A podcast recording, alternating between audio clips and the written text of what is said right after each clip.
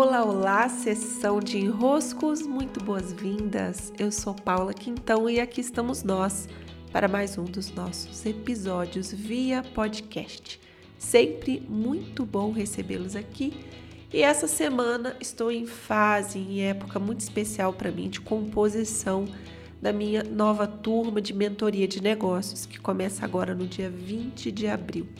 A mentoria de negócios ela tem muito mais um papel de consciência, uma consciência de como funciona o negócio, de como o negócio produz resultados, de como elaborar, de como entregar, de como comunicar, que eu quase tenho vontade às vezes de chamar de mentoria de consciência. Mas mentoria de negócios fica mais didático e é sobre negócios mesmo que falamos, mas para falar de negócios não tem como não falar sobre vida, sobre o humano que somos. Então, a mentoria é muito mais do que apenas negócios, saibam disso.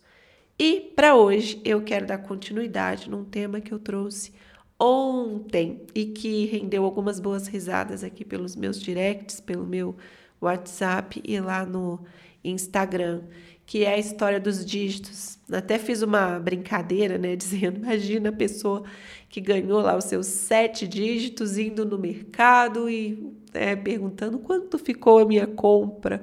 E a pessoa responde 0,3 dígitos, senhora.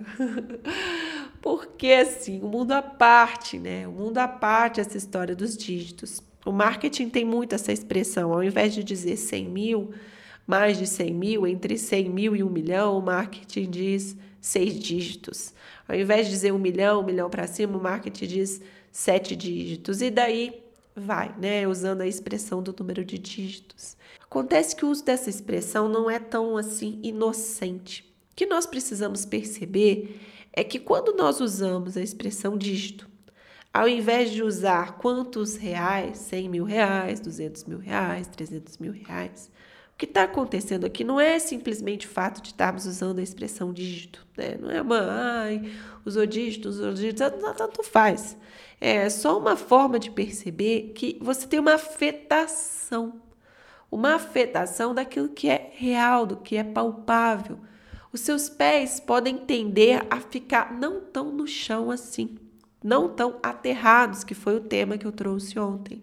Então, quando nós tratamos de valores reais, de números reais, de prazos reais, de objetivos de uma maneira palpável, palpável, ou seja, tem contorno, tem um prazo, tem um limite. Quando eu consigo dizer isso, expressar isso e colocar no papel isso, eu consigo ir afinando os meus planos e os meus caminhos.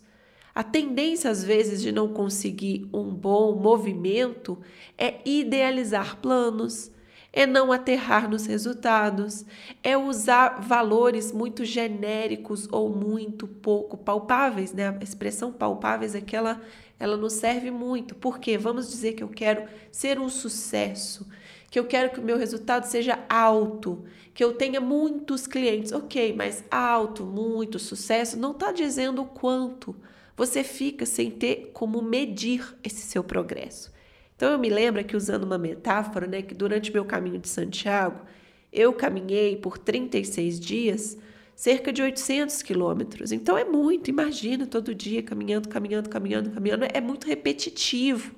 Né? Vai indo, você está ali parecendo, né, girando a mesma história, aquela coisa, todo dia sempre igual. Só que quando você vai passando por marcos no caminho, você vai percebendo que o progresso está acontecendo. Então, por exemplo, houve um dia em que eu passei por um marco que era o meio do caminho. Aquilo ali me deu uma revitalizada tão grande, fez um impacto tão grande em mim, que é como se a minha energia para seguir a outra metade tivesse sido restaurada. É como se os passos que eu dei para formar metade percorrida tivesse dando sustentação para os próximos passos que viriam.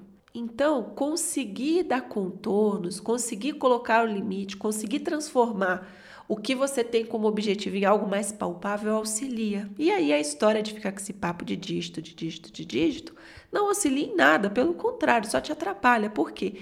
Te tira desse mundo real, que é quanto ficou sua compra, meu filho? Ah, ficou dois mil reais. Ah, ficou mil reais. Quanto custou teu carro? Quanto custa teu aluguel? Quanto custa?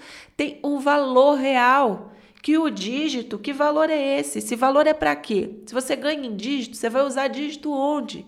Você não aterra, né? Você a correspondência daquilo que você ganha não vai na direção daquilo que você quer pagar por.